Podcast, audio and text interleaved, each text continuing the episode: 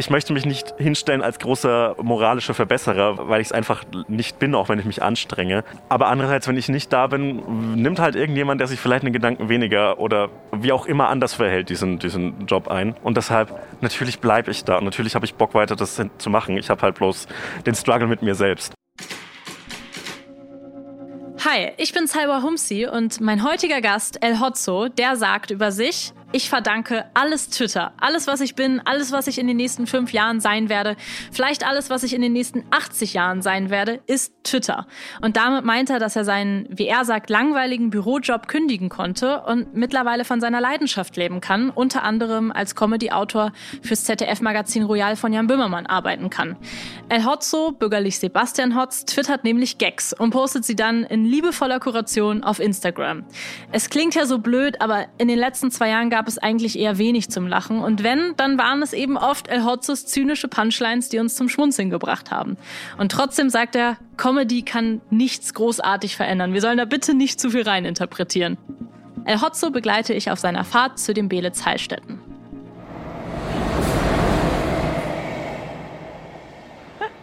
Hallo El Hotzo. Hi Salva und hallo DB Mobil. Ich freue mich unglaublich hier zu sein. Ich freue mich sehr, dass du dabei bist und äh, es ist auch sehr witzig. Also es klingt ja jetzt so, als würden wir uns ganz normal, ganz locker ja. gerade hier am Bahngleis unterhalten, aber es, es, sieht nicht ganz so locker aus. Wir sind hier extrem gezwungen, ehrlich gesagt. Einer der komischeren Einstiege in den Podcast bisher. Aber Im, Im, Fernsehen wäre es noch schlimmer. Im Fernsehen, ja. Im Fernsehen müsstest du jetzt erstmal so irgendwo langlaufen. Wir würden dich filmen, wie du läufst. So Schnittbilder. So ein Gang ohne Grund, um. mehrere Gänge ja. ohne Grund. Dann würde so Crow-Musik im Hintergrund laufen. Dann würdest du sagen, hi, ich bin der Typ von Twitter.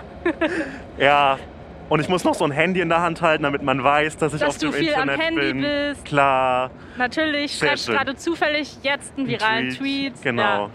Ähm, aber nein, wir, sind, wir haben natürlich beide unsere äh, Britney Spears Headsets auf und wir sind verkabelt mit dem Tonmann. Und wir sind so ein bisschen an alleine. Wir sind das heißt, wir können uns nicht wirklich frei bewegen. Können uns nicht frei bewegen. Er hat auch diese Kabel in der Hand wie Zügel und hat das auch mehrmals so gesagt, um zu betonen, wie sehr Zügel wir hier haben. So ein bisschen so angerollt, dass ja. wir so auf Spannung sind. Jo. Also wir können jetzt nicht zu weit auslaufen frei wie, quasi. Wie bei so jungen Hunden. ja, und, genau. Ähm, ich, um, um, gleich sehr bahnspezifisch, ja. bahnspezifisch zu werden. Ähm, an Bahnhöfen gibt es eine sehr interessante Art Hunde, weil die haben alle extreme Angst. Alle Hunde haben hier richtig Angst, weil, weil es, es, zu laut ist. Es ist zu laut, es ja. ist zu stressig. Es ist, äh, ich liebe das und das ist eine ganz arme du liebst Hunde. Es, dass die Hunde nein, nein, ich liebe es, dass Leute ihre Hunde mitnehmen, in Züge packen, weil die Hunde unbedingt dabei sein müssen. Mhm. Und man muss ja auch so ein Ticket kaufen für die. Und das heißt, es sind ganz besondere Wesen. Das finde ich schön. Hier ist jetzt auch Bahnpersonal, das uns abfragt, ob wir das hier dürfen vielleicht. Ja, das passiert immer mal wieder ja? zwischendrin. Mhm. Darf man keine Aufnahmen an Bahnhöfen normalerweise ähm? Nee, ich glaube, für, ich glaube, du brauchst schon immer Drehgenehmigungen an so öffentlichen Orten und sowas. Hm. Und, oder halt ähm, äh, Podcast-Genehmigungen. Podcast. Aber wir haben natürlich eine Podcast-Genehmigung. Die, die Podcast-Lizenz entzogen, wenn man sich nicht richtig verhält. Das fände ich schön. ja, wirklich. Aber was bedeutet das? Du darfst keinen Podcast du mehr Du darfst keinen Podcast mehr veröffentlichen. Nirgendwo mehr. Das darfst du nur noch so als Nachricht auf einem Anrufbeantworter aufnehmen.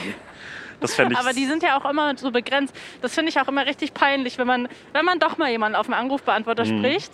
Wenn man zum Beispiel beim Arzt anruft und so sagt, hallo, können Sie mich zurückrufen, ich suche einen Termin, bla bla bla, hier meine Nummer. Und dann wird es so mittendrin abgeschnitten. Ich finde das richtig, ich weiß nicht, erniedrigend. Ist das für dich angenehmer als ähm, tatsächlich telefonieren oder ähm, ist das noch unangenehmer als tatsächlich telefonieren? Ja, das ist die Frage. Ich glaube, ja. ich finde schon beides gleich unangenehm. Weil, weil ich vertraue Anrufbeantwortern überhaupt nicht. Mhm. Ich glaube, ich habe noch nie einen Anrufbeantworter abgehört mhm. und werde es auch nicht machen. Ich glaube, die Zeit dafür ist over. Schick, schick mir eine Sprachnachricht, irgendeine mhm. Nachricht. Du hast sieben Messenger-Apps zur Auswahl. Bitte keinen Anrufbeantworter. Ja, aber in Sekretariaten, da ist das, glaube ich, schon noch so ein Ding. Ja, ja ich habe auch noch nie einen Fax versendet. Ich auch nicht, aber wer hat denn schon jemals mal einen Fax versendet? Ähm, es gibt so ein On ja, er meldet sich. Es gibt den Online-Service fürs gratis Fax verschicken. Und vielleicht, Echt? ja, deshalb, also es gibt für alles einen gratis Online-Service. Kannst auch so, das finde ich gut. Ich ja. glaube, dann verschwinden, verschwinden alle meine Daten irgendwo in den Weiten des Internets. Ja. Aber prinzipiell kann man so gratis Faxe versenden. Krank.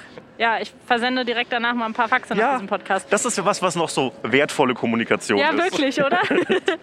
ähm, apropos wertvolle Kommunikation. Sehr guter Übergang. ja, ne? Dankeschön.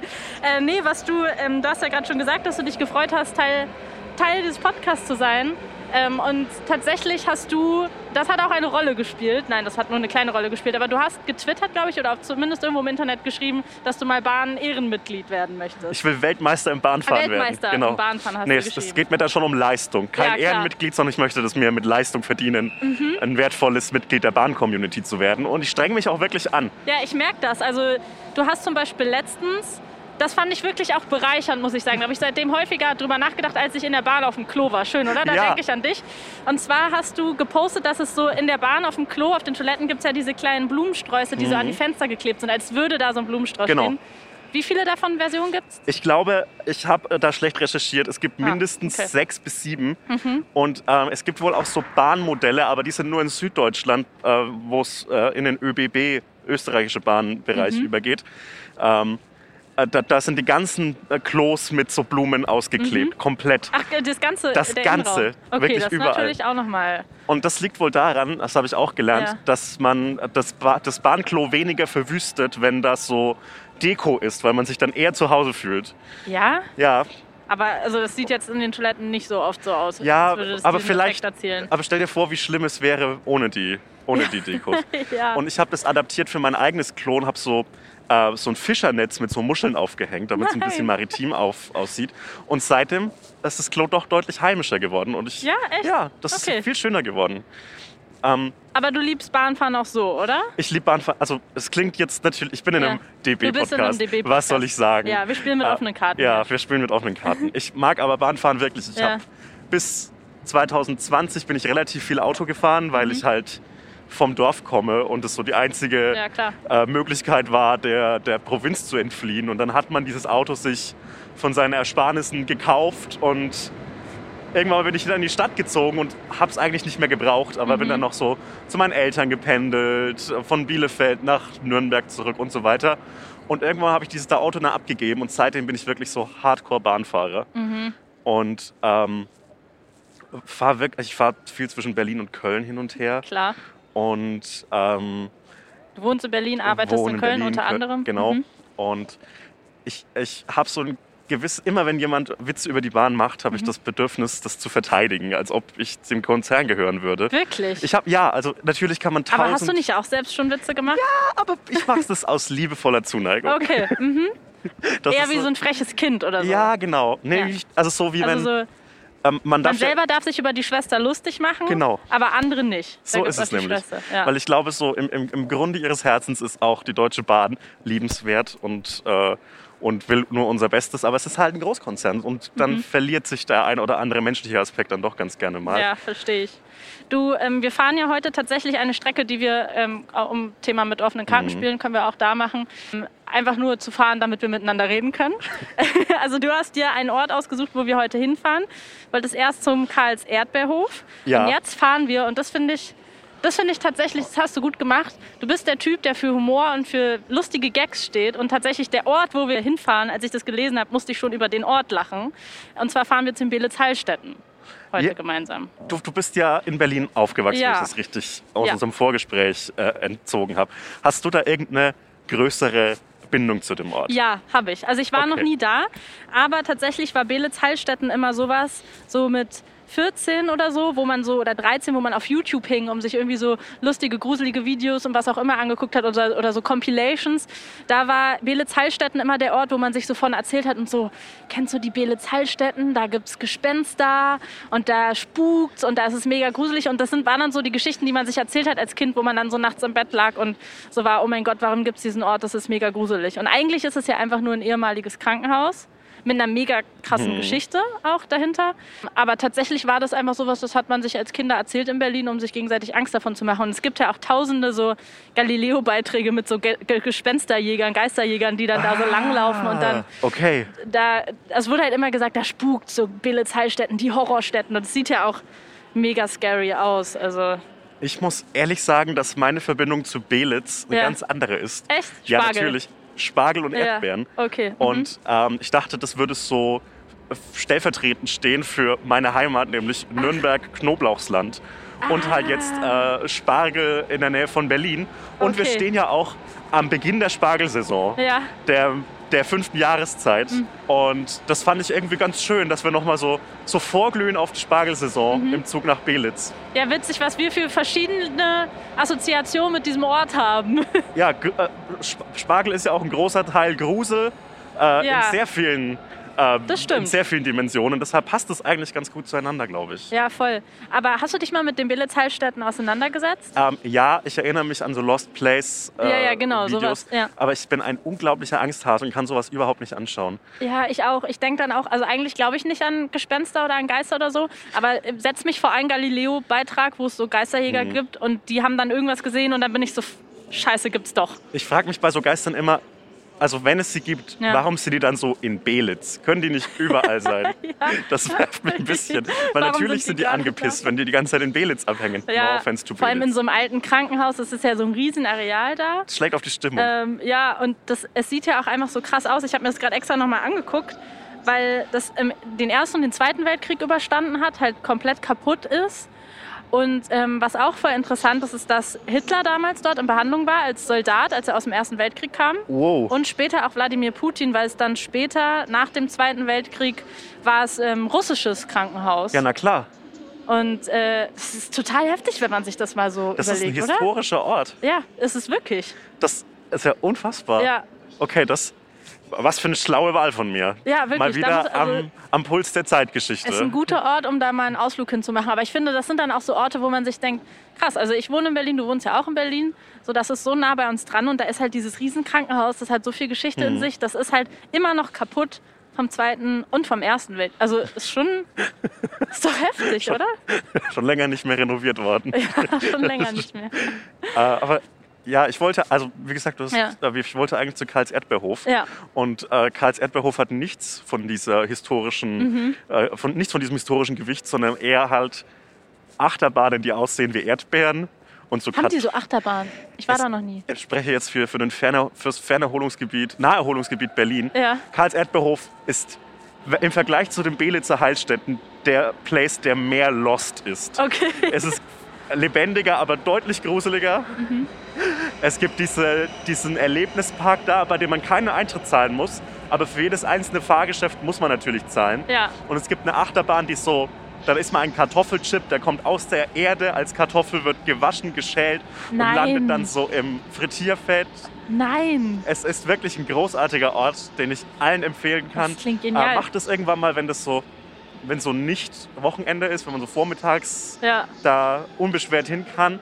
Ähm, und einfach mal auf sich wirken lassen, wie unglaublich viele Erdbeerprodukte es gibt. Erdbeerbratwurst, Erdbeersenf, Erdbeer, Erdbeerbratwurst wie jetzt. Also, Erdbeer- Ja, willkommen in Deutschland.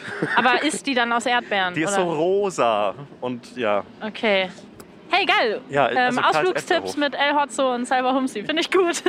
Nicht schlecht. Ich meine, während Corona sucht man ja auch immer mal wieder nach coolen Orten in Deutschland, wo man Ja. Urlaub machen kann. also äh, da weil man was erleben kann. Und dafür ist die. Bahn, Ja. hallo DB Mobil Podcast, ein großartiger. Du musst jetzt hier äh, aufhören mit dieser Werbestimme. Das ist überhaupt Ich nicht liebe die. Bahn. Ich möchte ganz im Ernst, es gibt so wenige Unternehmen, für die ich jemals Werbung machen würde. Ja. Und die Bahn gehört dazu. Okay. Nehmt mich unter Vertrag. Tüten wir hier ich nach bin ein. En, en, extrem teuer, ähm, aber ich würde das machen. Okay. Ab jetzt möchte ich, dass wir darüber nicht mehr sprechen, Ja. weil jetzt wird es unangenehm. Aber du hast ja schon angesprochen, dass du eigentlich aus dem Dorf kommst, auch ein sehr kleines Dorf mit, Ja. äh, ich glaube, 160 grob. 120 Einwohner. 120? Wahrscheinlich mittlerweile 100. Okay. Die Pandemie hat zugeschlagen. Oh. Das war ein Downer-Gag, sorry. Ja. mit äh, 120 oder weniger Leuten, Mhm. die da leben.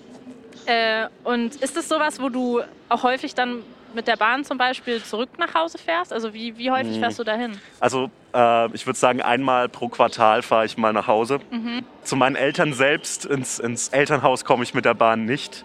Also der nächste ICE-Bahnhof ist eine halbe Stunde mit dem Auto entfernt. Mhm. Und der nächste Regional, Regional, Regionalbahnhof ist auch 15 Kilometer weg und wird auch nicht von der Bahn betrieben. Mhm. Ähm, das heißt, da ist man dann wohl oder übel doch auf die, aufs Auto angewiesen. Aber ansonsten diese, so manchmal ist Deutschland ganz, ganz klein. Ähm, tatsächlich dank ICE äh, von, von Berlin nach München. Und dann sind es so zwei, drei Stunden. Und dann lohnt es sich für mich nicht mal richtig, die Jacke auszuziehen, leider.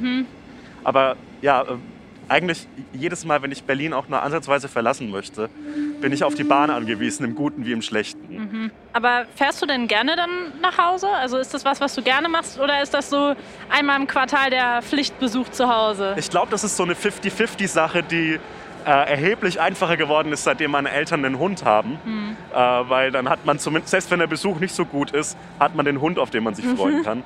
Aber ich will jetzt auch nicht der äh, ich hasse meine Eltern Hm. Millennial sein. Ich, ich bin da eigentlich ganz gerne und manchmal ist es sehr, sehr schön, Mhm. äh, da hinzukommen, weil es sich so. Ja, meine Asthmalunge zum Beispiel freut sich sehr darüber, nicht die Ja, massive Packung Zigaretten einzuatmen, die Ja. ich in Berlin einatme jeden Tag. Ich fahre sehr gern zu meinen Eltern, glaube ich, unterm Strich. Ich finde das immer voll interessant, dass ähm, es tatsächlich ja dann doch in Deutschland so innerhalb von diesem Land so verschiedene Mentalitäten gibt. Also es ist ja schon unterschiedlich, ob du irgendwie, also ich habe zum Beispiel einerseits äh, bei meiner deutschen Familie norddeutsche äh, Verwandten, aber auch Berliner und Sachsen und so weiter und wie da, du dann doch überall, auch wenn du dann am Essenstisch sitzt, irgendwie einen anderen Vibe hast. Also die Norddeutschen, die sitzen sich gegenüber, sagen nichts und dann werden irgendwann so richtig krasse Witze gemacht und du bist so, wow, wo kommt dieser Humor her? Wie ist es bei dir am Esstisch? Hot Take Alarm. Ja. Ich glaube, die Mentalitäten innerhalb Deutschlands sind null unterschiedlich, weil Glaubst du, jede, ja? weil jede Region brüstet sich so damit, Mhm. dass man eigentlich nach außen unfreundlich ist, aber wenn man sie kennenlernt, sind sie dann ganz warm und freundlich. Das ist in Ostwestfalen so, das ist Glaubst du zum Beispiel in Köln bin ich so, die sind einfach alle richtig nett. ja, das, das ist das Umgedrehte. Städte sind was anderes, glaube Ja, ich. okay. Aber so gerade so, so Norddeutschland ist das Klisch- Klischee schweigsam, aber nett. es Ostwestfalen. Klischee schweigsam, Aber aber, nett. Ich glaube, es Franken Klischee schweigsam, aber nett. Ja. Ich glaube, ich glaube, äh, das, das sollte man aufhören, das so als regionale Besonderheit. Das ist Ja. so regional besonders wie Bratwurst in Deutschland. Glaubst du wirklich? Ja, ich bin da relativ sicher. Ich weiß nicht so Deutscher- ganz. deutscher also ich will jetzt nicht hier die Person sein, die hier irgendwie Lokalpatriotismus oder so, darum geht es mir nicht, sondern ähm, dass mir das immer aufgefallen ist, auch früher, wenn ich irgendwie, also ich komme ja irgendwie aus einer Familie, wo zwei Kulturen zusammenkommen und wenn ich dann von Freunden oder Freundinnen, Familien zu Hause besuche, wo ich so merke, okay, da ist, da ist jetzt der Vibe doch ein bisschen anders und wo man merkt, okay, hier gibt es irgendwie andere Bräuche oder was auch immer. Also, aber Das, klar, das stimmt ja. definitiv. Aber ich glaube, dieses, diese Erzählung von schweigsam, aber nett Ja, und freundlich, wenn man sie richtig kennenlernt, ja. das ist, glaube ich, einfach äh, so verbreitet und jeder feiert sich dafür, dass es so wäre. Mhm. klingt ja auch gut. es klingt auch gut, Ja. es klingt so ein bisschen mysteriös Ja, und ein natürlich. bisschen nach äh, tiefer Westen der USA. Ja. Und man erschießt sich zwar, wenn man aufs äh, gegnerische, aufs, aufs feindliche Grundstück kommt, aber ist dann doch nett. Klingt wirklich nach tiefer Westen Ja. der USA. Ich glaube, ich glaub, ja. Mhm. das ist gar nicht so besonders. Okay, dann abgesehen Nein, nein, von den Besonderheiten, wie, wie ist es bei dir zu Hause am Esstisch? Wie, sind, äh, wie ist deine Familie drauf? Was, wie wie Ähm. unterhaltet ihr euch miteinander? Meine Familie leidet unter dem, äh, äh, unter der viele, unter, unter so einem Zustand, unter dem viele Familien leiden, nämlich so einer gewissen Scheu, sich tatsächlich miteinander zu unterhalten, aber trotzdem viel miteinander zu reden. Also es gibt dann immer so dominante Gesprächsthemen mit meinem Vater über Fußball, mit meiner Mutter über alles andere, was so auf der Welt passiert. Und ähm, das alles passiert immer auf so einer gewissen Gag-Ebene, äh, wir machen uns ein bisschen übereinander lustig, wir sind auch sehr hart und gemein zueinander, aber es ist eigentlich liebevoll gemeint. Und manchmal kommt es dann in den falschen Hals und dann streitet man sich miteinander. Und äh, ich glaube, gerade in meiner Familie wird das meiste, was so bewegt und das meiste, was so ähm, tatsächlich äh, auf einer emotionalen Ebene stattfindet, nicht angesprochen. Und deshalb, äh, das zieht sich durch mein gesamtes Leben, dass ich unglaubliche Angst habe vor dem, was Menschen über mich denken, aber nicht wirklich sagen. Und ich interpretiere okay. dann auch jetzt in dich zum Beispiel, Ja. in, jede, in jede Wortwahl, in jedes, in, jedes Augenzucken eine gigantische Gefühlswelt rein, die meistens gar nicht da ist. Aber ich wurde diesbezüglich wirklich von meinem Umgang in der Familie, glaube ich, ein bisschen fürs Leben geschädigt. Ähm, Weil, weil so viel nicht ausgesprochen ja, wurde. weil es immer so oder? im Unklaren ist und immer, nee, das passt schon, das ist alles okay. Ah, ja. Und man muss 60 Mal nachfragen und dann kommt irgendwann mal, ja, es ist, Ah. es ist doch irgendwas. Oh, also so ein bisschen so dieses so, so, ähm, so Meme, wenn, wenn man fragt, so, hey, ist alles okay? Und dann so, ja, und dann Typing Ja. und dann kommt so ein mega langer Block Nachricht. Also so ein bisschen so, nee, ist überhaupt gar nichts okay und wa- was war das gestern und vorgestern und letzte Woche? Und Genau. so, also man braucht nur einmal stupsen und dann explodiert. Genau, aber man muss 30 Mal stupsen, bis Okay, es explodiert. mhm. Ähm, Aber und das, und das warum glaubst du, ist das so? ich glaube, ich will jetzt nicht zu küchenpsychologisch hier Ja. einsteigen, aber Ähm, das ist, glaube ich, so eine, eine Eigenart, die sich so ein bisschen durch eine Familie ziehen kann, wenn irgendwer mal damit beginnt. Und man immer so, man sich eigentlich einander liebt und nie mal irgendwie jemandem Stress machen möchte, aber durch dieses Zurückhalten einzelner Streitpunkte äh, das alles viel schlimmer macht, als es eigentlich sein müsste. Und bist du auch so, dass du anderen keinen Stress machen willst und das Verhalten sich so ein bisschen wiederholt? Also, dass Leute dich Ja. auch 30 Mal fragen, was ist denn jetzt Sebastian? Sag doch mal. Ja, natürlich. Ich bin exakt genauso. Okay. Und ich bin. Mhm. ja, ich, ich führe diese Tradition fort und, und versuche manchmal ein bisschen rauszubrechen, indem ich so direkt frage und direkt sage, was los ist. Aber das passiert so einmal im Monat. Ich bin Mhm. da genauso schrecklich, wie meine Familie es ist. Was falsch ist. Ich könnte mir, glaube ich, das Leben einfacher machen. Mhm. Aber ansonsten sind die Tischgespräche mit und bei meinen Eltern sehr warm und sehr nett. Und Mhm. ähm, ich glaube, man kann sich da sehr einfach wohlfühlen. Und trotzdem hat Humor da eine große Rolle gespielt. Also auch so ein bisschen, um so Gefühle zu kaschieren. So, Definitiv. Ja. Mhm. Und auch um sowas zu reden zu haben, glaube ich. Weil ähm, Vater berufstätig, Mutter berufstätig und drei Kinder in der Schule, das ist halt irgendwie so etwas, was da, da stellt sich ein Alltagsdruck einfach ein und nicht jeder, nicht jeder Arbeitstag, nicht jeder Schultag ist eine große Beredung wert. Und ähm, so das, das eindeutigste Zeichen, dass man Das sich war unser. Ja, Da kommt unser Zug. Also das ist mir noch nie aufgefallen mit dem Hupen.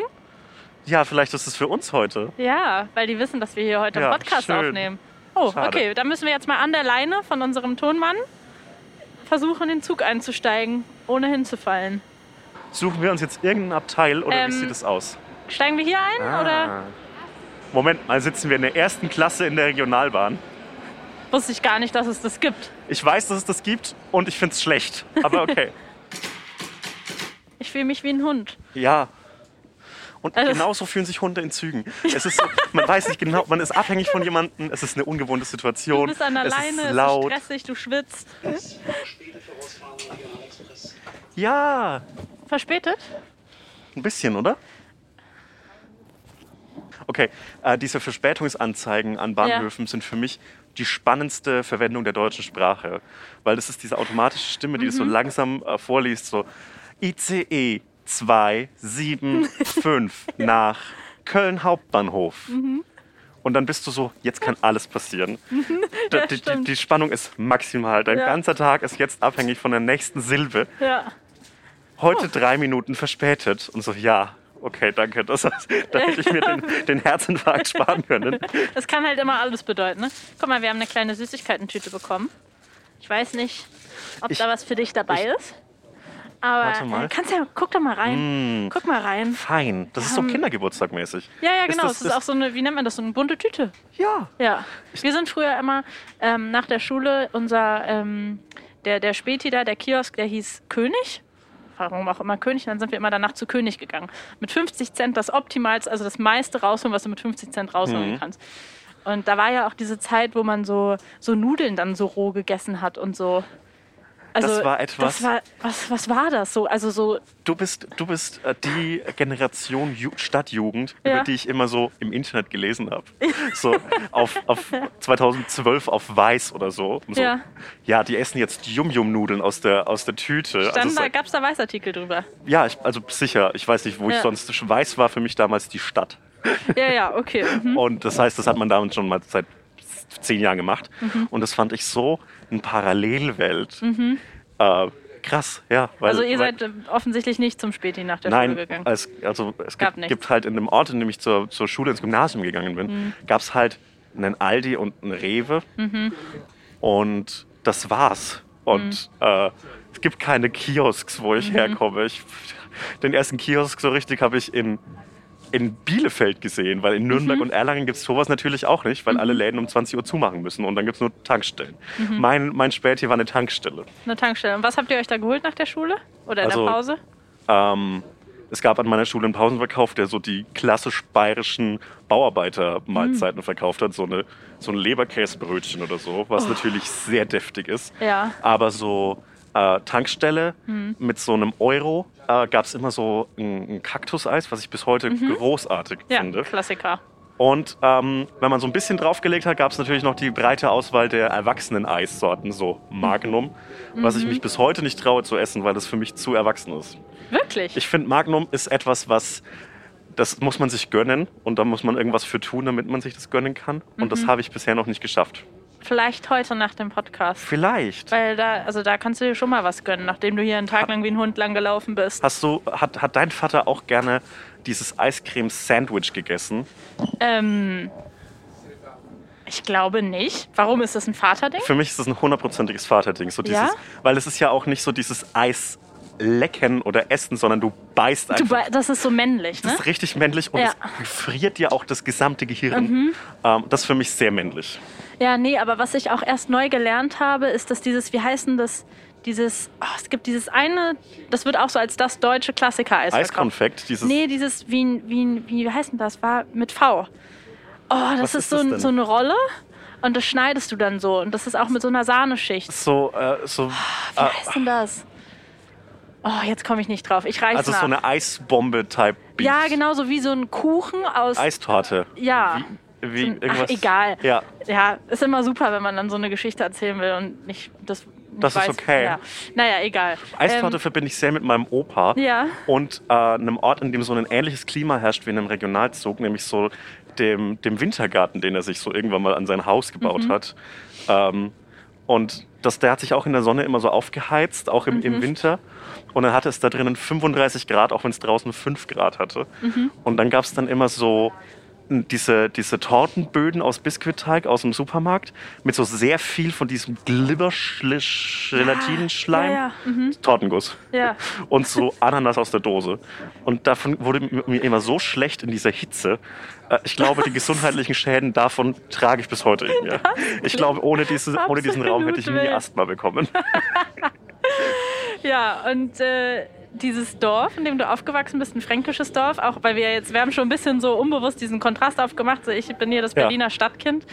Ähm, mir fällt da auf, weil ich das einfach gar nicht kenne, dass ich häufig auch unterschätze in so einem fränkischen Dorf, was da zum Beispiel auch das Christentum oder grundsätzlich Religion für eine Rolle spielt. Kannst du das mal irgendwie mich da mal so mitnehmen, wie, das, wie also, sich das damals gezeigt hat in diesem Dorf? Also inwiefern war das davon geprägt und wo also, hast du das so gesehen im Alltag? Ich, also das, das die einzige, der einzige Jugend Verein, jetzt hm. in, in, ganz großen Anführungszeichen, hm. war halt die evangelische Kirche im Nachbarort. Der Nachbarort hm. ist so 500 Einwohner. Für mich eine Stadt. Also wenn man dahin geht, fährt man in die Stadt. Mhm. Ähm, also die Möglichkeiten, seine Zeit nach der Schule zu verbringen, waren halt Fußballverein mhm. oder halt diese evangelische Kirche. Mhm. Und äh, das war schon sehr so, also ich, ich war da nie drin, weil meine Eltern äh, keine großen, nicht, nicht groß kirchlich gläubig sind. Mhm. Ähm, aber so im Dorf war das schon eine große Sache. Gerade als meine Oma noch lebte, kam sie jeden Sonntag aus der Kirche, hat sich äh, an den Mittagstisch gesetzt und hat halt erzählt, wer dieses Mal in der Kirche war, wer nicht. Mhm. Und hatte auch den gesamten Gossip äh, aus dem ja. ganzen Dorf über Menschen, die keiner von uns kannte am Tisch. Ja. Aber sie wusste, dass die fremdgehen, sich scheiden lassen. Der Storch ist Kummer, der, die bekommen ein Kind. Ja. Ähm, das, das war ein großer sozialer also Faktor. Also ging es dann viel so um Sünden? So, Gar nicht mal so sehr. Weil ich so, glaube, also Fremdgehen und sowas ist aber ja das schon... ist ja so Gossip. Das ist, so, das, das, war, das, das war nicht mal Gossip. so, okay. das war nicht so richtig ähm, äh, sündig und das macht man nicht, sondern ja. es war halt so ja, halt so Gossip einfach. Mhm. Die, die, das war die, die große Gossip-Plattform meiner Oma. Und mhm. äh, die Kirche. Kirche, Kirche hat auch eine große Rolle gespielt, so im Freundeskreis meiner Eltern. Die waren dann teils mhm. Kirchlich sehr engagiert und organisiert. Und es war dann immer so ein, na, Familie Hotz kann da auch mal öfter in die Kirche gehen. Mhm. Aber nie, dass es wirklich schlimm wurde. Ich weiß aber, dass es dramatische Auswirkungen gab, dass da mhm. Leute aus Familien verstoßen worden sind im erweiterten Freundeskreis meiner Familie, weil sie sich haben scheiden lassen mhm. oder weil sie aus der Kirche ausgetreten sind. Mhm. Und das ist schon ein sehr, sehr großer sozialer Druck, ohne dass diese Menschen wirklich so christlich in Anführungszeichen leben, mhm. äh, sondern das ist halt einfach nur so, ja, Mobbing, aber auf einer Institu institutionalisierten Ebene. Scheiße, einmal, wenn ich ein schlaues Wort sagen möchte. ähm, aber ja, Kirche, Fußball und, und die Freiwillige Feuerwehr. Die, mhm. große, die großen drei im, im Leben im Dorf im, in Franken. Und ich glaube, es zieht sich durch viele äh, mhm. Dörfer aus Süddeutschland durch. Und in, also wenn ich so an meine Jugend zurückdenke, war für mich Religion immer was, gerade so als Teenager, also ich kann jetzt mhm. nur für mich sprechen, war das so, damit will, wollte ich gar nichts zu tun haben, weil das, weil das ist ja etwas, was einen, vor allem als Teenager, wenn du in der Entwicklung bist und dich ausprobieren willst, was dich erstmal so grundlegend einschränkt. Ja. Also so nimmt man das zumindest wahr. Trotzdem habe ich nicht in einem Ort oder so gelebt, wo das so dominant war. Wie war das denn für dich, hat das, hat das auch irgendwie so eine Auswirkung darauf gehabt oder konntest du dich da ganz gut von frei machen? Also ich, ich muss ehrlich sagen, als ich so konfirmiert worden bin, das ist hm. ja so ein, dann wird man zum Mann in der evangelischen Kirche, wenn man so ein bisschen mhm. was über man, man, sitzt so ein halbes Jahr in so einem weirden kirchlichen Unterricht, mhm. äh, lernt irgendwie so ein paar Psalme auswendig, geht auf so Jugendfreizeiten, bei denen heimlich gesoffen wird. Weil was erwartet man, wenn man 14-Jährige irgendwo ins Schullandheim steckt? Ja. In, in, dieser, in dieser nachschulischen Aktivität äh, hatte ich so das erste Mal als Teenager so richtig soziale Kontakte. Ich hatte nicht hm. besonders viele Freunde. Und für mich war das cool, weil die waren alle so gezwungen, in der Region dahin zu gehen. Hm. Und ich habe dann so das erste Mal Händchen gehalten in der Kirche. Mhm. Krass, ja. Das war schon, es, ich glaube, es hat viel von meiner Sexualität auch zerstört. Ist das Wirklich, so? ja? Nein, das war ein Gag. Alles Aber es ist schon weird, so ja. sehr jugendliche Gefühle in Angesicht des ja, Herrn ja, zu haben. deswegen. Also hätte ja. mich jetzt nicht gewundert, hättest du das ernsthaft so gesagt. Äh, vielleicht. Ich, lass uns noch mal in zehn Jahren drüber reden, wie sich das jetzt so entwickelt. Ja.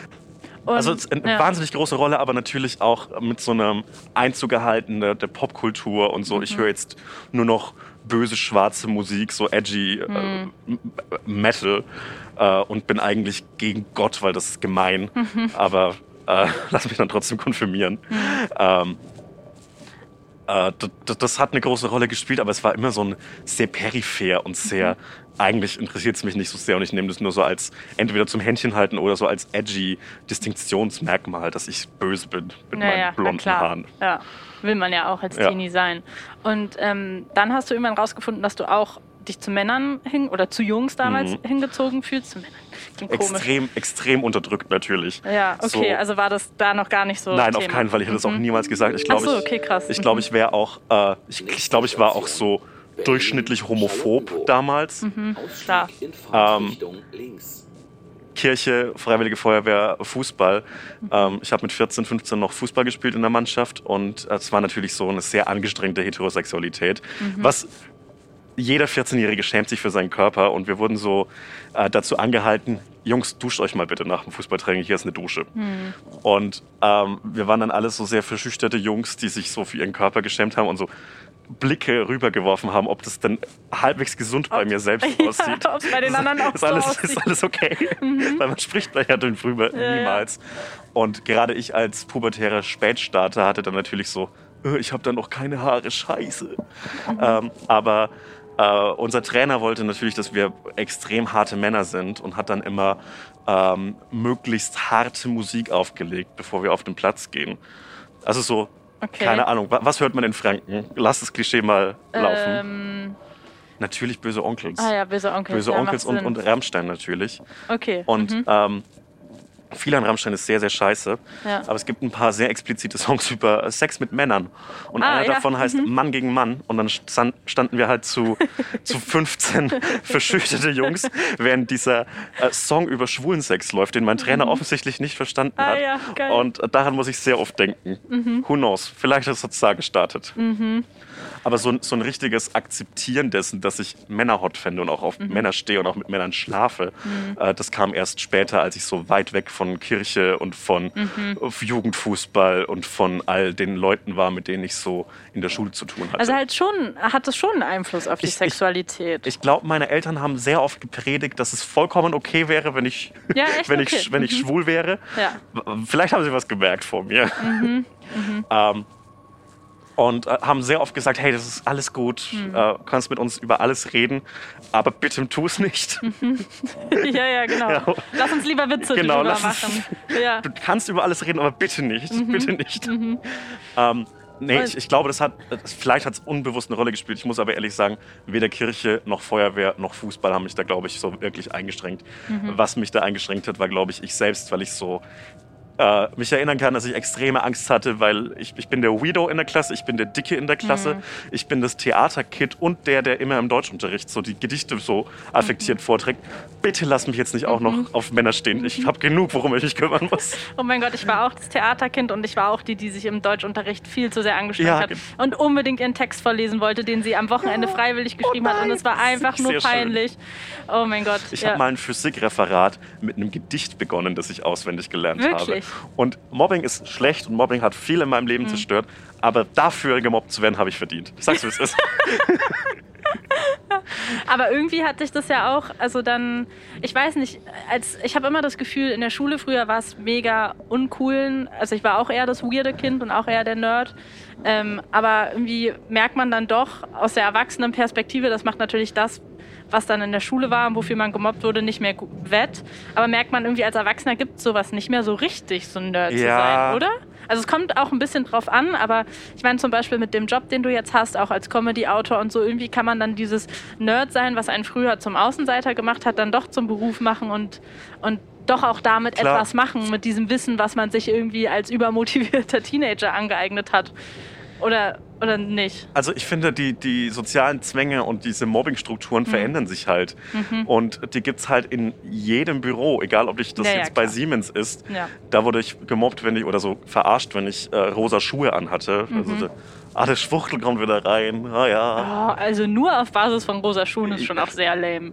Ich, Aber es muss irgendwie, irgendwie muss man seinen Berufsalltag, glaube ich, ein bisschen aufhellen, wenn man äh, wenn man in diesem Büro sitzt. Mhm. Ähm, und jetzt, wenn ich so in der Redaktion arbeite oder wo auch immer, dann gibt es immer noch äh, Dinge, über die sich lustig gemacht wird. Mhm. Also äh, natürlich sind das alles weirde Künstler-Kids, die dann da sitzen und sich irgendwas ausdenken und mhm. die sind alles sehr angenehme Menschen. Aber dann wird sich halt über anderes lustig gemacht. So, mhm. ah, der oder die hat eine Aldi-Werbung gemacht. Mhm. Äh, hier uh, PayPal in der Insta-Story beworben, peinlich. Mhm. Ähm, das, äh, das passiert ja okay, trotzdem. aber das ist ja auch so ein bisschen normal. Das ist ja dann nicht mehr auf Basis der dieses ja, Weird oder Andersseins, sondern eher, dass, dass man sich eh halt über Leute im Internet lustig macht oder dass man, dass jeder Mensch gerne lästert. So. Genau, aber es ist trotzdem der gleiche Mechanismus, mhm, glaube ich, ja, ja, bloß, dass man halt andere Standards setzt innerhalb von einem Comedy-AutorInnenbüro. Mhm. Was ich so an dieser Comedy-Bubble, und das ist so ein bisschen meine romantische Vorstellung davon, deswegen hoffe ich, dass du mir sie jetzt nicht zerstörst. Äh. Ähm, ich, hab, ich war letztes Jahr zwei Monate in Köln und mhm. habe so ein bisschen in diese Comedy-Welt reingeschaut, weil mich die auch sehr fasziniert. Ja. Und ähm, ich hatte so eine These für mich, was, was diese, also was ja das Krasse ist an Köln, ist, dass wirklich alle an einem Ort sind. Also ganz ja. Comedy Deutschland gefühlt ist an diesem Ort. Es ist viel kleiner als jeder andere Teil der Medienbranche. Absolut. Also irgendwie, das denkt man, glaube ich, auch nach außen nicht, sind es irgendwie auch die, gefühlt die gleichen fünf Autoren, die für alle Sendungen schreiben. Alle ja. kennen sich. Es ist wirklich wie in der perfekten Serie irgendwie. Du kommst dahin und alle sind irgendwie Comedy-Autoren. Ja, das deutsche 30 Rock, ja. Es ist so krass, dann gehst du abends in eine Bar aus und dann sind da auch wirklich alle und man trifft sich überall spontan. Sowas kenne ich zum Beispiel aus Berlin natürlich hm. auch gar nicht. Man trifft selten spontan ja, Leute. Das ist das Schöne an Berlin. ja, das ist das Schöne an Berlin und irgendwie fand ich es dann trotzdem sehr erfrischend in Köln. Und ähm, was was so mein Gefühl manchmal ist, ist, wie gesagt, dieses romantische Gefühl, dass dieses früher Theaterkind gewesen zu sein, früher das Uncoole, das Nerdkid gewesen zu sein, dass das alle so ein bisschen verbindet auf so eine schöne Art und mhm. dass alle so ein bisschen zusammen Nerds sind und vielleicht früher die Uncoolen waren. Und klar, jetzt sind sie irgendwie Narzissten und wollen auf Bühnen stehen und dafür Beifall, so das mal beiseite. Aber irgendwie sitzen alle so zusammen, sind komisch in einem Raum und machen Gags. Und das finde ich irgendwie, ich weiß nicht, vielleicht ist es meine zu romantische Vorstellung, aber das finde ich total schön daran. Also meine Erfahrung ähm, deckt sich komplett damit. Mhm. Also dass es eben diese seltsamen Kinder sind, die ein bisschen ausgestoßen sind ja. und jetzt so die Coolness nachholen, die sie verpasst haben. Mhm. Und ich bin auch der Meinung, ähm, dass man das Menschen manchmal anmerkt, wie sie so in ihrem Leben bisher behandelt worden sind, mhm. an ihrer Gangart. Das ist sehr, sehr, mhm. sehr, sehr oberflächlich beurteilt. Aber wenn jemand so, es, es gibt so eine bestimmte Art sich zu bewegen, mhm. die zum Beispiel mich und Miguel zum Beispiel im, mhm. im Autorenzimmer verbindet, weil wir sehr, sehr vorsichtig uns bewegen, ja. bisschen schusselig und extreme Angst haben, irgendwas falsch zu machen, wenn wir so fremde Menschen kennenlernen. Mhm. Deshalb war unser Gesprächseinstieg auch so ein bisschen hakelig, ja. weil ich noch nicht wusste, äh, wie das jetzt hier alles funktioniert und mich sehr unwohl gefühlt habe und gedacht habe, scheiße, wie, wie redet man denn cool an einem an einem Gleis im Hauptbahnhof. Und siehst du, ich habe es zum Beispiel gar nicht als hakelig empfunden. Oh, jetzt habe ich das nachträglich kaputt gemacht. Dafür Aber gut, dass du mir jetzt nachhinein... Nein, Quatsch. Nein, nein, du alles gut. Gar nicht ich weißt du, wo ich gerade bei der Gangart dran gedacht habe? Auch klassisches, so wenn man an die Schulzeit zurückdenkt und an äh, irgendwie der Uncoole oder die Uncoole sein. Dieser Moment, bei mir war es immer so der Weg zur Schule, ja. wo die coolen Kids schon draußen standen und geraucht haben. Mhm. Und da oh. waren so lauter Grüppchen und du musst aber so lässig an dem vorbei in die Schule rein. Aber du bist nicht, hast dich nicht mit irgendwem verabredet, um zu zweit in die Schule zu gehen, sondern mhm. du gehst alleine rein und alle gucken, aber du willst so laufen, als würdest du ganz normal laufen. Und auf einmal fragst du dich, wie läuft man eigentlich normal? Kennst du das? Ja, und ich hatte das vorhin. Wir haben uns ja, ja vor dem Hamburger Bahnhof in Berlin getroffen. Ja. Und äh, das Technikteam, das du dabei hast, hat mich da schon erwartet. Und ich musste so 200 Meter gefühlt ja. auf die zulaufen. Und du hattest den Moment vorhin ja auch, dass wir so auf dich gewartet haben und so dich beobachtet haben, wie du näher kamst. Das und das, das fand ich Wie läuft man denn? Was und ab macht man sagt mit man Armen? Hallo, wenn du vor allem von weitem die Leute schon siehst rufst du dann schon so, ab wann sagt man Hi, hallo und dann musst du dir ja gleich nochmal Hallo sagen. Ich, und ich habe dir so äh, awkward zugewunken. Mhm, ja. mit dem linken Arm. Ja. So, und ich bin immer der nicht, peinliche Mensch, der dann so richtig so in so einer großen Bewegung ja. winkt und dann so ruft mhm. Hallo. ich, ich versuche in, den, in den Gag zu flüchten und mache so eine lächerliche kleine Winkbewegung, als ob, ich, als ob wir so Marsmenschen wären, die sich begegnen. äh, weil ich hoffe, weil ich hoffe dass man da so herumkurft, dass das unangenehm ist und gleich so, das ist ein Gag, komm, nehme ich mit. Ja, ja. Aber hat dir denn, äh, nochmal um zu dieser Comedy-Bubble zurückzukommen, weil da kommst du ja nicht ursprünglich Nein. her, also du bist da ja irgendwie so ein bisschen aus Versehen gelandet. Ja. Ähm, war das dann auch für dich so ein, äh, um es jetzt mal ganz kitschig auszudrücken, so ein Moment des nach Hause kommst, also so dieses, geil, die sind hier so wie ich oder zumindest nee. so ein bisschen und ähm, jetzt, jetzt habe ich hier vielleicht meinen Platz gefunden, auch in der Berufswelt. Ich habe jede Woche mindestens einen Moment, in dem ich so panische Angst habe, dass ich nicht gut genug dafür bin, mhm. dass ich äh, da eigentlich keinen Platz habe, weil ich das nicht richtig gelernt habe, weil ich ja nur Tweets schreibe und ähm, äh, dass ich überhaupt nicht da reinpasse und eigentlich viel zu bieder und langweilig bin dafür. Und mhm. ich traue mich ganz oft nicht, Ideen zu äußern, weil ich denke, das bin ja nur ich. Woher nehme ich mir das Selbstbewusstsein, da eine Idee zu äußern? Äh, ich fühle mich in diesem Job tausendmal wohler und es ist der absolute Traum. Mhm. Das Größte, was ich mir jemals hätte ausmalen können, mhm. dass ich mit kreativem Schreiben und Witze machen so meinen Lebensunterhalt bestreiten kann und das einfach so meine Hauptbeschäftigung in 50, 60, 70 Stunden die Woche ist. Mhm. Äh, und ich liebe das wirklich über alles, aber ich, es vergeht wirklich keine Woche, in der ich mir nicht einmal denke, wann finden die raus, dass ich das überhaupt nicht kann? Wann finden die raus, dass ich hier falsch bin? Mhm. Ähm, das heißt, naja, weil es gibt ja auch nicht so eine Ausbildung, die du machen kannst. Ja, so, ja die anderen haben alle Comedy-Autor äh, studiert oder so. Ich, ich finde schon, dass es so, also äh, die anderen typischen Medienkarrieren sind ja nicht, ach ja, ich wurde irgendwann mal angeschrieben und dann wurde ich gefragt, ob ich da in, in, in den Praktikum kurz machen möchte, mhm. sondern die anderen Medienkarrieren sind so, ja, ich habe äh, Medienkommunikation studiert 1992 und dann habe ich ein sechsjähriges Volontariat bei irgendeiner Kreiszeitung gemacht, mhm. bis ich endlich äh, bei einem Radiosender eine Late-Night-Show mal machen durfte. Die haben sich durfte. das damals nämlich noch hart erarbeitet. Ja. Das ist nicht so wie bei und, dir, einfach ein paar Witze auf ja, Twitter geschrieben ja. und zack, ab ZDF-Magazin Royal. Ich, ich, finde, das ist eine, eine andere, tatsächlich so ein bisschen eine, eine, Wertigkeit und wenn dann Leute erzählen, dass ich so richtig ja, Staub gefressen haben und mhm. richtig beschissene Zeiten durchmachen mussten, bis sie dann so da ankamen, wo sie so hingehören. Äh, mhm. Und ich dann so erzähle, ja, ich habe eigentlich was ganz anderes gemacht. Und, und ich wollte ich, das eigentlich ah, gar nicht. Ich wollte es schon, aber ich, ich dachte halt, ich bin niemals gut genug dafür. Ja. Und bin dann so zufällig. Seit zwei Jahren wird mir habe ich nur Glück. Ich mhm. habe seit zwei Jahren ausschließlich Glück und äh, dem bin ich sehr misstrauisch gegenüber. Mhm.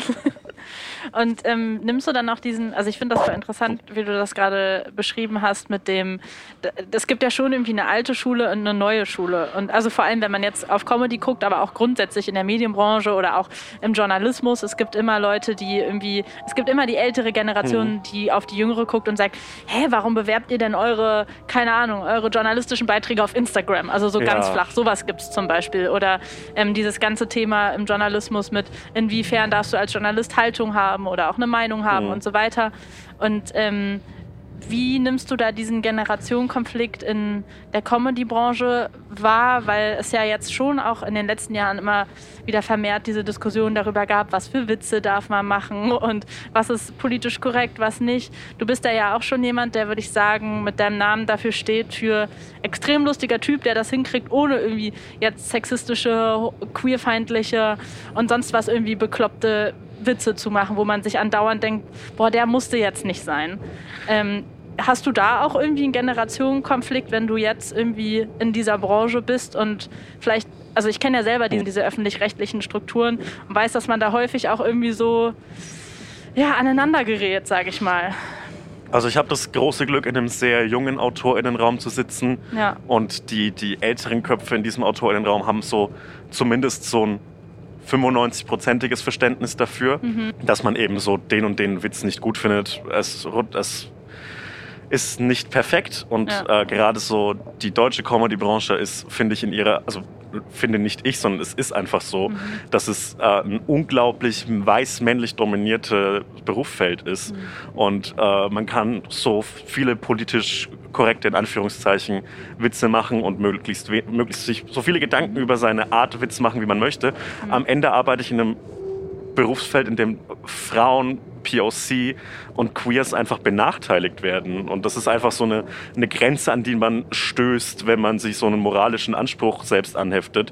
Und am Schluss schaut man sich dann in die Credits um, dann steht da halt nur weiße Männer. Mhm. Und das ist zwar vielleicht ist das eine strukturell gute Entwicklung, dass es so ein bisschen in die richtige Richtung geht, dass man, dass nicht mehr jeder zweite Gag ist, dass irgendwer äh, schwul ist, mhm. haha aber es ist trotzdem nur so eine sehr sanfte Entwicklung. Eigentlich mhm. müsste da, eigentlich muss man sich da wirklich die ganze Zeit an die eigene Nase fassen und eigentlich müsste man sehr viel äh, strukturell ändern. Mhm.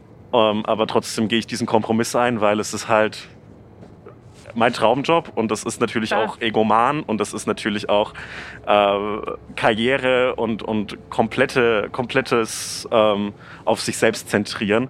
Du kannst aber ja auch nicht find, also dir die Verantwortung ja, überstülpen, dass du die ganze Branche ändern musst. Also das aber, ja eh nicht. Aber ich finde es halt schwierig, so ja. äh, sich dafür zu loben, dass man so keine queerfeindlichen Witze macht, aber ja. trotzdem in dieser krass sexistischen und auch wenn alle das vermeiden wollen und krass weiß-männlich dominierten Branche zu arbeiten. Es ist halt nur in, ja, aber, wenn, aber wenn du da nicht arbeiten würdest, dann gäbe es eine ja. Person weniger, die darauf achtet, glaube ich. Und ich, es geht ja auch gar nicht darum, jetzt sozusagen, ich, diese Redaktion ich, ist mh. böse oder die ist nicht ähm, politisch korrekt mh. genug oder so, sondern auch grundsätzlich, glaube ich, was ein grundsätzliches Problem in der Medienbranche ist und gerade in, in der Fernsehbranche, aus der ich ja auch komme, mhm. ähm, oder aus dem deutschen Fernsehen, mhm. sich für junge Leute zu öffnen, sich für vielleicht eine ganz andere Art Medien zu machen, in dem Fall Witze zu ja. erzählen, zu öffnen. Ich, ich, ich weiß halt nicht, ähm, ob das jetzt so eine Entscheidung ist, die aus einem moralischen ähm, mhm. Anspruch herauskommt oder ob das nicht einfach so eine geschäftliche Positionierung ist. Mhm. Ähm, und daran, darüber denke ich sehr viel nach. Ich habe das große Glück, dass ich so halbwegs moralisch mit mir vereinbaren kann, ähm, unter welchem Produkt mein Name steht. Wobei ich natürlich auch nicht alles mega geil finde und viel, sehr viel zu kritisieren habe. Aber diese Kompromisse muss man halt, glaube ich, eingehen, wenn man. Und das ist auch immer so. Also ja, denke ich, ich glaube, ich bin, es gibt sowas nicht. Ich bin gerade sehr am Hadern, du merkst es. Ja, und Aber siehst du denn, ähm, siehst du denn dann deine also jetzt so nach zwei Jahren, in denen du, hm. glaube ich, so äh, jetzt in dieser... Ein Jahr. Ein Jahr. Genau Ach, krass, erst ein mhm. Jahr, okay ähm, in dem du ja einerseits für eine Sendung mit äh, hast, aber glaube ich auch äh, verschiedene andere freie Projekte mal gemacht hast oder glaube ich auch mal einen Twitter-Account für, für irgendwen, worüber du nicht sagen willst, für wen äh, betreut hast, wo du Witze geschrieben hast. Also du ja, hast so überall so ein bisschen so dein, dein C, C reingehalten. Ja. Ähm, wie, also wie, wie siehst du da deine Zukunft? Kannst du dich da in Zukunft weiter zu Hause fühlen? Also auch gerade mit den Bedenken, die du gerade geäußert hast? Oder sagst du, boah, irgendwie nervt es mich also, auch? Also du hast den, den, den Widerspruch schon oder den, den, ja. die Überlegung schon entdeckt, wenn, wenn ich möchte mich nicht hinstellen als großer moralischer Verbesserer, weil mhm. es einfach, äh, weil ich es einfach nicht bin, auch wenn ich mich anstrenge. Ähm, aber andererseits, wenn ich nicht da bin, nimmt halt irgendjemand, der sich vielleicht einen Gedanken weniger oder ähm, wie auch immer anders verhält, diesen, mhm. diesen Job ein. Und deshalb natürlich bleibe ich da. Und natürlich habe ich Bock weiter, das zu machen. Ich habe halt bloß den Struggle mit mir selbst. Äh, wo ich eine Zukunft sehe, ist, dass ich einfach nicht für immer diesen Twitter, Instagram-Grind führen möchte, sondern etwas von Wert schaffen möchte. Weil es natürlich, ich möchte das nicht kleinreden. Ähm, das Internet ist wichtig und cool, aber ich hätte gerne ein ähm, ein Werk, ein Buch, einen Roman, der so ein bisschen abbildet, dass ich mehr kann als 240 Zeichen. Und an dem schreibe ich. Und ähm, ansonsten bin ich immer noch so ein bisschen Internet-Hype und ich bin immer noch so was sehr Digitales und ich möchte gern damit irgendwie in Würde altern. Und ähm, mir ist klar, dass das jetzt keine linear verlaufende Karriere sein wird, die mich jetzt auf, auf, auf von einem Thron auf den anderen hieven wird. Ich wäre komplett cool damit, wenn ich in 20 Jahren einfach nur some Comedy Guy bin, der irgendwo schreibt. Und, Und dann willst du aber schon der Typ sein, der schreibt und nicht 20 Jahren, äh, in 20 Jahren der Typ sein, der eine eigene Late-Night-Show hat. Ey, ähm, ich weiß es ehrlich gesagt nicht. Ich habe ähm, ich hab keine große Kamera- oder Bühnenerfahrung. Jedes Mal, wenn ich vor der Kamera stehe, bin ich so, ähm, bin ich sehr, sehr äh, aufgeregt und äh, nicht so cool, wie ich gern wäre. Und äh, vielleicht muss ich das noch ein bisschen ausprobieren. Vielleicht kommt es irgendwann. Vielleicht kommt es auch nicht. Und Du vielleicht. warst doch, du warst doch Theaterkind, ne? Sagst ja, du. aber so Schultheater. Ja, weil ich, ähm, ich kann mir vorstellen, dass, weil man im Theater setzt man sich so krass mit seinem Körper und seiner Präsenz auseinander, dass das auch was ist, was man vielleicht in dieser Late-Night-Show-Welt oder Bühnenshow-Welt, was auch immer, ob du Mhm. jemals mal ein Stand-up machst oder so, dass man das da irgendwie wiederfindet, oder? Dieses Gefühl, was man in der Schule vielleicht im Theater Ähm, geil fand. Ja, finde ich, das findet man definitiv. Ja. Aber Es hat ja auch diesen Oldschool-Hauch, so dieses, also dieses Show-Business. Man kann sich auch mal fragen, brauchen wir Shows überhaupt noch? So wie ja, wir brauchen Shows. Ja. Mhm. Wir brauchen auf jeden Fall Shows. Aber ähm, ich finde, es ist ein Unterschied, ob man als sich als selbst, als eigene Person auf der Bühne steht Mhm. oder ob man eine Rolle spielt. Und eine Rolle spielen ist, finde ich, tausendmal einfacher als. Aber Äh, spielen nicht alle Late-Night-Show-Hosts auch eine Rolle? Ja, aber die haben sie gefunden. Es Ja, gibt okay. das zynische Mhm. Arschloch, es gibt äh, Besserwisser, es gibt so einen, es gibt so einen naiven Typ. Und ich habe halt keine Rolle gefunden bisher für mich selbst. Und ähm, ich, ich, ich bin im Internet immer so ein scharf urteilender, zynischer, ironischer Mensch auf Textform. Aber ich bin in echt, glaube ich, einfach nett. Oder ich bemühe mich zumindest darum. Einfach nett. Und ich möchte, ich El möchte Hotzo, nicht, einfach nett. Ja, ich möchte nicht, ich möchte nicht so dieses, äh, ich möchte nicht so zynisch und böses sein, wie ich es im Internet bin, weil ich es auch einfach nicht rüberbekommen kann. Ja. Ich möchte, glaube ich, einfach, äh, dass Leute eine gute Zeit haben. Ähm, und äh, da Wäre doch ein noch, Ansatz für eine Show. ja, aber wer schaut sich eine Show an, in der einfach alle eine gute Zeit haben? Ich weiß nicht, manchmal frage ich mich, dass sowas zwischendrin vielleicht auch mal ganz, ganz gut wäre. Ja. So als Abwechslung. Neben Weltuntergang hier und angeschrien werden da aber, und aber dann reden wir wieder über Haltung, finde ich. ja. Ähm, weil kann man so eine gute Laune-Show, kann man die anschauen, wenn... Nee, eine gute Laune-Show muss ja nicht ohne Haltung sein. ja, Und nur weil Okay. du nett bist, musst du auch nicht eine gute Laune-Show machen. Aber hey, ich will dir hier auch gar nicht mit dir ein Konzept ausarbeiten. Doch, wir machen das jetzt. Dann haben wir, Wir das, machen haben das fertig. Wir haben ja auch Wenn- noch ein bisschen Bahnfahrt. Wenn wir Und zurück wir müssen ja dann auch wieder Berlin- zurückfahren nach Berlin von den. Da, wir schreiben dir gleich ein Konzept. Dann pitchen wir das mal. Sehr gut. Du, ich mach dich groß. Das wollte ich schon immer mal als Frau einem Mann sagen, dass ich den groß mache. Das so fände ich das. toll. Ja. Endlich. Hast du den Spruch schon mal gehört? Hat dir schon mal jemand gesagt, ich mach dich groß? Mm, Zwischen den Zeilen. Okay. Mhm. Mir haben schon einige Leute gesagt, dass sie mich entdeckt hätten. Und, Ah, ja. äh, Mhm. das ist dann so, hey, ich hatte da schon, klingt jetzt sehr großkotzig, es tut mir leid, Ja. ich hatte da schon 30.000 Follower. Du hast mich nicht entdeckt, du Trottel. Aber ist okay. Ich habe mich selbst nämlich entdeckt. Ja, weiß Ja. ich. Zufällig. Ja. Naja. Aber wenn wir schon über diese Branche reden, Ja. was ja auch so, also was ich so krass finde an so einer zum Beispiel wöchentlichen Sendung, Mhm. ist dieser Druck, der dahinter steckt. Jede Woche muss so eine Sendung erscheinen, jede Woche muss die rauskommen. Also du sprichst ja auch offen über deine Depression zum Beispiel oder dass du zumindest mal Depressionen hattest. Wie, wie verträgt sich das mit, mit Depressionen zum Beispiel oder auch mit Anxiety, Angst haben, Panikattacken, was auch immer? Ich habe natürlich den Luxus, dass ich nicht bei jeder Show vor Ort bin und Mhm. nicht bei jeder Show äh, einen, einen großen Teil beitrage oder so. Meistens, Mhm. Ich, ich würde sagen, ich habe bei jeder dritten, vierten Show so ein größeres Bit drinnen. Mhm. Äh, aber ich, es ist gar, so ein wöchentlicher Druck existiert für mich ehrlich gesagt nicht, weil ich einfach nicht so nah dran bin wie die anderen. Äh, wer den Druck hat, sind natürlich äh, die, die vor Ort sind und ganz besonders natürlich das Produktionsteam. Ja. Man, man fühlt sich so als Autorin immer so als ohne uns läuft die Show nicht. Ja. Aber eigentlich sind es diese Menschen an den Kameras, an der Technik, an der Ausstattung und äh, die, die da jede Woche wirklich the worst time haben. Mhm. Und äh, nur weil ich dann in irgendeinen Google Doc reintippe, dass es lustig wäre, wenn da der Kunstradfahrweltmeister käme und fährt, dann muss sich jemand drum kümmern und den anrufen und es organisieren mhm. und den einweisen und den testen und mhm. whatever. Ich meine auch gar nicht so, ah. sorry, habe ich blöd ausgedrückt, Nein, alles gut. so grundsätzlich diese die Show selbst, sondern was ich eigentlich damit sagen wollte, ist, weil du ja auch noch hm. so neu in dieser Branche bist, wie verträglich ist diese Medienbranche? Also ist ja jetzt auch egal, ob du diese ja. Sendung machst oder du hast ja immer ein Abgabedatum. Du kannst als selbstständiger, freier Autor hm. oder Comedy-Autor oder Journalist oder was auch immer, du kannst immer noch mehr rausholen. Du kannst immer noch mehr arbeiten. Ja. Ähm, karrieremäßig geht immer noch mehr. Du kannst noch mehr Projekte annehmen. Wie, wie verträgt sich das mit mentaler Gesundheit, mit der man vielleicht auch irgendwie zu kämpfen hat. Ich muss ehrlich sagen, dass ich im Moment so mental stabil bin wie seit seitdem das erste Pubertätshormon in meine Adern mhm. geflossen ist, nicht mehr. Ähm, ich glaube, ich habe ein bisschen, ich habe gelernt, wie ich mit diesem, mit, mit der Druck meiner eigenen Psyche ein bisschen besser umgehen kann. Mhm.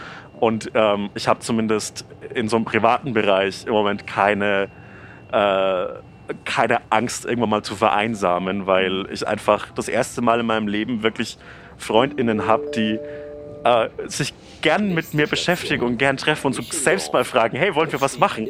Und äh, das hätte ich nicht geglaubt, dass das sehr schöne Auswirkungen auf mein Inneres hat. Und ansonsten, ähm, was den Druck der Selbstständigkeit angeht, ähm, höre ich, glaube ich, ich, ich kann mich nicht dazu zwingen, einen Gag zu schreiben und ich kann mich nicht dazu zwingen, ähm, 20 Seiten Buch zu schreiben. Und ich kann mich, es, es, funktioniert nicht, wenn ich mich dazu zwinge. Wenn ich mich dazu zwinge, ist es nicht lustig. Es ist einfach nur sehr erzwungen einfach. Und das, mhm. davon lebt, finde ich, mein Humor nicht. Mhm. Und es kann schon mal sein, dass ich 18 Stunden am Tag Bock habe zu schreiben. Und es kann am nächsten Tag sein, dass ich keine zwei Stunden richtig produktive Arbeit hinbekomme. Mhm. Ähm, ich weiß nicht, wie lange dieses Geschäftsmodell des absoluten, absolut unverträg gesellschaftsunverträglichen Arbeiten funktioniert. Weil es sind ja Leute auch von mir abhängig. Aber fun funktioniert es nicht auch so ein bisschen so? Also als ich ähm, letztes Jahr zwei Monate in der Comedy-Redaktion mhm. saß und das das erste, also auch das erste Mal, war ich schon so ein bisschen beeindruckt, wie anders gearbeitet wird als jetzt in meinem Alltag, wo ich mehr ja. zum Beispiel journalistisch arbeite und klar auch Unterhaltungsformate. Aber also ich setze mich schon morgens um 9 Uhr hin oder um 8 Uhr und arbeite halt durch bis abends. Mhm. Ähm, und da habe ich gemerkt, okay, krass, hier wird jetzt irgendwie Fußball im Raum gespielt und irgendwie Quatsch gemacht und bla bla bla. Und dann habe ich halt, musste ich mich erstmal selbst voll drauf einlassen, weil es für mich so neu war. Und habe dann gemerkt, krass, ja, aber das brauchst du auch, wenn du so kreativ, also das war zumindest meine Erkenntnis für mich, das brauchst du, wenn du so kreativ arbeitest und dann gehört das vielleicht auch mal dazu, das ist wahrscheinlich auch jeder unterschiedlich, mhm. dann gehört das vielleicht auch mal dazu, dass du mal zwei Stunden lang eher Quatsch laberst, weil dadurch dann wiederum die Ideen kommen. Und das fand ich so interessant für mich auch die Erkenntnis zu haben, ich glaube, das kann sich irgendwie jeder vielleicht auch mit in sein Berufsleben mit reinnehmen, dass du, dass es doch immer unterschiedliche Formen gibt, wie du zum Endprodukt kommst. Und klar, wenn du irgendwie Witze machen willst, dann funktioniert das vielleicht auch nicht, um 8 Uhr am Tisch zu sitzen und so, jetzt arbeite ich hier mal bis 18 Uhr meinen Stiefel runter. So. ja, aber ich glaube, in manchen Redaktionen läuft es so und das ja. merkt man den Shows dann, finde ich, auch ein bisschen an. Wer sich davon angesprochen fühlt, das ist okay. Mhm. Äh, nein, ähm, ich, ich, ich habe noch nicht den Weg gefunden, für mich kreative Arbeit zu mhm. formalisieren. Und ich glaube, dass ich noch so ein bisschen sozial unverträglich bin, bin, was das angeht, weil, ja, wie gesagt, dann arbeite ich mal so bis 1 Uhr nachts, was komplette Selbstausbeutung ist. Mhm. Ähm, und den anderen, glaube ich, die mit mir zusammen an dem Projekt arbeiten, entsetzlich auf die Nerven geht. Mhm. Aber noch funktioniert es und ich bin gespannt, wie lang. Mhm. Wobei es natürlich auch unglaubliche Nachteile hat. Ich erinnere mich an meine Zeit bei Siemens, bei der ich so um 7 Uhr im Büro war morgens. Und dann habe ich da acht Stunden gearbeitet plus eine Dreiviertelstunde Pause. Und dann ist es halt ähm, noch nicht mal richtig, noch nicht mal 15 Uhr. Bis ich Feierabend habe. Und dann habe ich einfach so acht Stunden Freizeit, bis ich äh, ins Bett gehe. Und das ist großartig. Das habe ich jetzt leider nicht. Ja, ich sorry, ich war gerade abgelenkt. Wie, wie lange haben wir noch? Eine Station. Was mich tatsächlich noch zum Abschied äh, interessieren würde, ist, worüber du denn lachen kannst. Also was ziehst du dir selber rein zum, zum Lachen? Du wirst ja also. Ich bin viel im Internet, ja. Okay. Ähm, ich finde so so formalisierten Punchline-Humor, wie ich ihn oft mache, gar nicht so funny. Ich finde äh, es interessanter, wenn es so was komplett Dadaistisches ist, was so komplett weit von jeder Struktur von Comedy weg ist. Mhm. Ähm, ich finde äh, die, diese ganzen avantgardistischen Memes, die keiner mehr so richtig versteht, finde ich manchmal hilarious. Mhm. Ähm, und ansonsten ähm, mag ich so Humor, der sich aus so, einer, so einem Insider-Gag entwickelt, sehr gerne. Mhm. Also woran ich immer wieder denken muss, ist ähm, so 2018, 19 Creamspeak-Humor, der sich dann ähm, aus, äh, aus dem Wort Mulch oder dem Wort Crunch mhm. eine ganze eigene Gag-Welt baut, äh, der nur für die funktioniert, die das seit zwei Monaten verfolgen.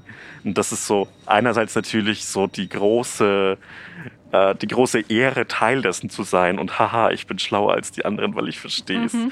Und andererseits ähm, äh, Aber funktioniert das ist ja das, Geilste ja, an, an das Witzen. Das wenn du das zum Beispiel, wenn man irgendwie weiß, so das kann ich jetzt nur der einen mhm. Person schicken, nur die wird das verstehen oder ja. so. Das, das, ist das beste Gefühl, finde ich. Und du hast dann so eine ganz, so eine Art Fangemeinde, die so ja, wirklich großes Interesse an dir hat. Stimmt. Und das ist äh, toll. Mhm. Ähm, und der, der beste Tweet, der jemals geschrieben worden ist, ist, glaube ich, tatsächlich immer noch von äh, Kurt Brödel, irgendwann aus dem Jahr 2017 oder 18, als ich so angefangen habe, Twitter zu benutzen. Und ähm, er hat einfach nur geschrieben, Schornsteine, geisteskrank. Und daran muss ich so oft denken, weil es stimmt schon. Geil. Du kannst wahrscheinlich auch so, also das geht jetzt wahrscheinlich zu weit in den letzten Minuten, aber du hast, du könntest uns jetzt schon jetzt auch alle schneller. komplett ab jetzt vor, äh, so ja. vorspulen. In so, genau. nee, äh, Schnell, Schnelligkeit. Anderthalb. Ja. Ähm, Du könntest uns jetzt auch wahrscheinlich alle so richtig krass entlarven und sagen, wie dumm wir sind, über was wir lachen, ne? Nein, Humor muss dumm sein, finde ich. Ja. Mhm. Also Humor muss wirklich das Dümmstmögliche sein. Mhm. Und mir geht diese äh, gesellschaftliche Aufgabe, die sich Humor manchmal oder mittlerweile oft selbst gibt, mhm. unendlich auf die Nerven. Mhm. Und egal, der, der, kleinste politische Witz, äh, den man macht, wird kommentiert im Internet von El Hotzo vor Bundeskanzler. Mhm. Und das ist so, das ist entlarvend. Das ist nämlich wirklich enttäuschend und es ist wirklich ein bisschen äh, äh, so naiv ähm, zu unterstellen, dass Comedy irgendwas großartig verändern könnte.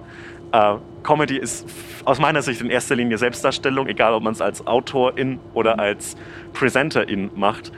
Und Nein, keine Comedians vor Bundeskanzler. Bitte nicht. Das äh, belassen wir als Schlusswort. Wir müssen jetzt nämlich gleich aussteigen. Yes, in Und Belitz. dann haben wir eine Rückfahrt nach Berlin, in der wir gleich das Konzept ausarbeiten. Na klar, also das machen da freue ich mich sehr drauf. Ja, ich Dürfen wir nochmal erste drauf. Klasse Regionalexpress fahren, weil das finde ich also, ich, ähm, ich, ich hoffe. Also sollte man mich irgendwann mal zum Bundeskanzler machen, ist das das Erste, was ich abschaffe. Jo. Und das besprechen wir das nächste ja. Mal, wenn du beim Podcast bist. Gut. Ausführlich. Vielen Dank dir, Hotze. Das war sehr schön. Ich könnte noch drei Dank. Stunden mit dir weiterreden. Ja, ich hatte eine wirklich kurzweilige Zeit. Dankeschön. Das freut mich das war's für heute. Ich hoffe sehr, mein Gespräch mit El Hotzo hat euch gefallen. Und wenn ja, dann könnt ihr diesen Podcast sehr gerne unterstützen. Zum Beispiel, indem ihr ihm hier folgt, indem ihr ihn bewertet oder euren Freunden und Freundinnen weiterempfehlt, ihn auf Social Media teilt. Ich würde mich sehr darüber freuen. Und in 14 Tagen erscheint dann unsere nächste Folge mit Moderator und Podcaster Tommy Schmidt. Informationen zum Bahnfahren in Zeiten von Corona findet ihr auf bahn.de slash Corona.